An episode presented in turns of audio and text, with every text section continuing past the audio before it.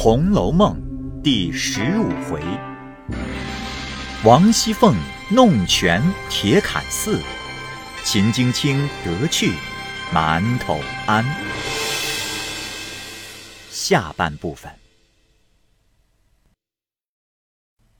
不言老尼陪着凤姐，且说秦钟、宝玉二人正在殿上玩耍，因见智能儿过来，宝玉笑道：“哎，能儿来了。”秦钟道：“呃，理那东西做什么？”宝玉笑道：“嘿嘿，你别弄鬼！那一日在老太太屋里，一个人没有，你搂着她做什么？这会子还哄我。”秦钟笑道：“这可是没有的话。”宝玉笑道：“有没有也不管你，你只叫他倒碗茶来我吃，就丢开手。”秦钟笑道：“这又奇了，你叫他倒去，还怕他不倒？何必要说我呢？”宝玉道：“我叫他倒的是无情意的，不及你叫他倒的是有情意的。”秦钟只得说道：“能儿，倒碗茶来给我。”那智能儿自幼在荣府走动，无人不识，因常与宝玉、秦钟玩笑。他如今大了，见之风月，便看上了秦钟人物风流。那秦钟也极爱他颜媚，二人虽未上手，却已情投意合了。今智能儿见了秦钟，心眼俱开，走去倒了茶来。秦钟笑说：“给我。”宝玉叫：“哎，给我！”智能儿抿嘴笑道：“一碟茶叶蒸，难道我手里有蜜？”宝玉先抢得了，吃着方要问话，只见智善来叫智能去摆茶碟子。一时来请他两个去吃茶果点心，他两个哪里吃这些东西？坐一坐，仍出来玩耍。凤姐也略坐片刻，便回至净室歇息。老尼相送。此时众婆娘媳妇见无事，都陆续散了，自去歇息。跟前不过几个心腹常侍小婢，老尼便趁机说道：“呃。”我正有一事，想到府里求太太，呃，先请奶奶个示下。凤姐因问何事，老尼道：“阿弥陀佛，只因当日我先在长安县内善财庵内出家的时间，那时有个施主姓张，是大财主，他有个女儿。”小名金哥，那年都往我庙里来进香，不想遇见了长安府府太爷的小舅子李衙内。那李衙内一心看上要娶金哥，打发人来求亲。不想金哥已受了原任长安守备的公子的聘定，张家若退亲，又怕守备不依，因此说。已有了人家，谁知李公子执意不依，定要娶他女儿。张家正无计策，两处为难。不想守备家听了此信，也不管青红皂白，便来作践辱骂，说一个女儿许几家，偏不许退定礼，就打官司告状起来。那张家急了，只得着人上京来寻门路，赌气偏要退定礼。呃，我想如今长安节度云老爷于府上最气，可以求太太与老爷说声，打发一封书去，求云老爷和那守备说一声，不怕那守备不依。若是肯行，张家连倾家孝顺也都情愿。凤姐听了，笑道：“哈，这事倒不大，只是太太再不管这样的事。”老尼道：“呃，太太不管，奶奶也可以主张了。凤姐听说，笑道：“哼，我也不等银子使，也不做这样的事。”景虚听了，打趣妄想，半晌叹道：“呃，虽如此说，张家已知我来求府里，如今不管这事。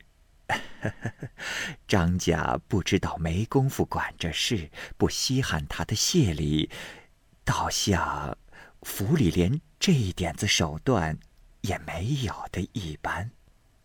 凤姐听了这话，便发了兴头，说道：“哼，你素日是知道我的，从来不信什么是阴司地狱报应的。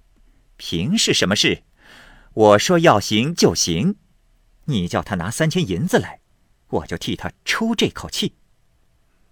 老尼听说，喜不自禁，忙说：“啊，有有，这个不难。”凤姐又说：“我比不得他们扯棚拉纤的图银子，这三千银子不过是打发说去的小厮做盘缠，使他赚几个辛苦钱，我一个钱也不要他的。”便是三万两，我此刻也拿得出来。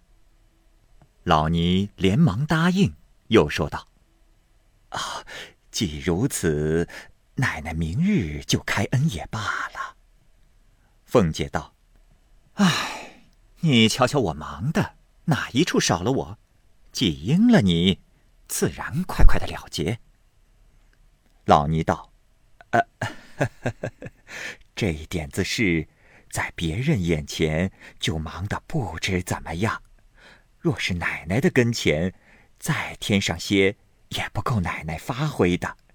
这是俗话说的“能者多劳”。太太因大小事见奶奶妥帖，月信都推给奶奶了，奶奶也要保重金体才是。一路话奉承的凤姐越发受用。也不顾劳乏，更攀谈起来。谁想秦钟趁黑无人来寻智能，刚至后面房中，只见智能独在房中洗茶碗，秦钟跑来便搂着亲嘴，智能急得跺脚说：“这算什么？再这么我就叫唤。”秦钟求道：“哎，好人，我已急死了，你今儿再不依。”我就死在这里，智能说：“你想怎样？除非等我出了这牢坑，离了这些人才依你。”秦钟道：“这也容易，只是远水解不了近渴。”说着，一口吹了灯，满屋漆黑，将智能抱到炕上，就云雨起来。那智能百般的正错不起，又不好叫的。少不得依他了。正在得去，只见一人进来，将他二人按住，也不择声。二人不知是谁，唬得不敢动一动。只听那人嗤的一声，撑不住笑了。二人听声，方知是宝玉。秦钟连忙起身，抱怨道：“哼，这算什么？”宝玉笑道：“嘿嘿，你倒不依，我们就叫喊起来。”羞得智能趁黑的跑了，宝玉拉了秦钟出来道：“哼，你可还和我强？”秦钟笑道：“哎呀，好人，你只别嚷得众人知道，你要怎样，我都依你。”宝玉笑道：“哼，这会子也不用说，等会儿睡下，再细细的算账。”一时宽衣安息的时节。凤姐在里间，秦钟、宝玉在外间，满地下皆是家下婆子打铺做羹。凤姐因怕通灵玉失落，便等宝玉睡下，命人拿来塞在自己枕边。宝玉不知与秦钟算何账目，未见真切，未曾记得，此系一案，不敢转创。一宿无话，至次日一早，便有贾母、王夫人。打发了人来看宝玉，又命多穿两件衣服，无事宁可回去。宝玉哪里肯回去？又有秦钟练着智能调唆宝玉求凤姐再住一日。凤姐想了一想，凡丧仪大事虽妥，还有一半点小事未曾安插，可以值此再住一日，岂不又在贾珍跟前送了满情？二则又可以玩净虚那事，三则顺了宝玉的心，贾母听见岂不欢喜？因有此三意，便向宝玉道：“唉，我的事都完了。”你要在这里逛，少不得月幸辛苦一日罢了。明儿可是定要走的了。宝玉听说千姐姐万姐姐的央求，只住一日，明儿必回去的，于是又住了一夜。凤姐便命悄悄将昨日老尼之事说与来旺，来旺心中俱已明白，急忙进城找着主文的相公。假托贾琏所主，修书一封，连夜往长安县来。不过百里路程，两日功夫俱已妥协。那节度使名唤云光，久欠贾府之情，这点小事岂有不允之理？给了回书，望儿回来，且不在话下。却说凤姐等又过一日，次日方别了老尼。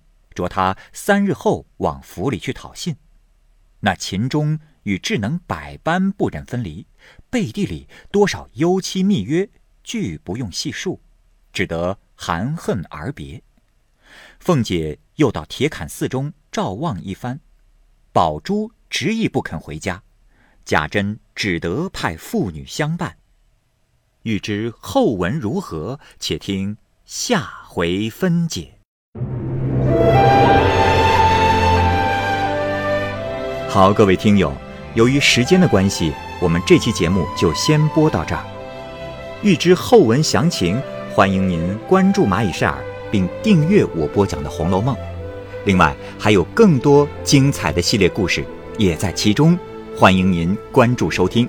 如果您有什么样的意见或者建议，可以通过下方的留言方式及私信的方式告诉我，我会在第一时间回复您。我是蚂蚁，我们下期节目再见。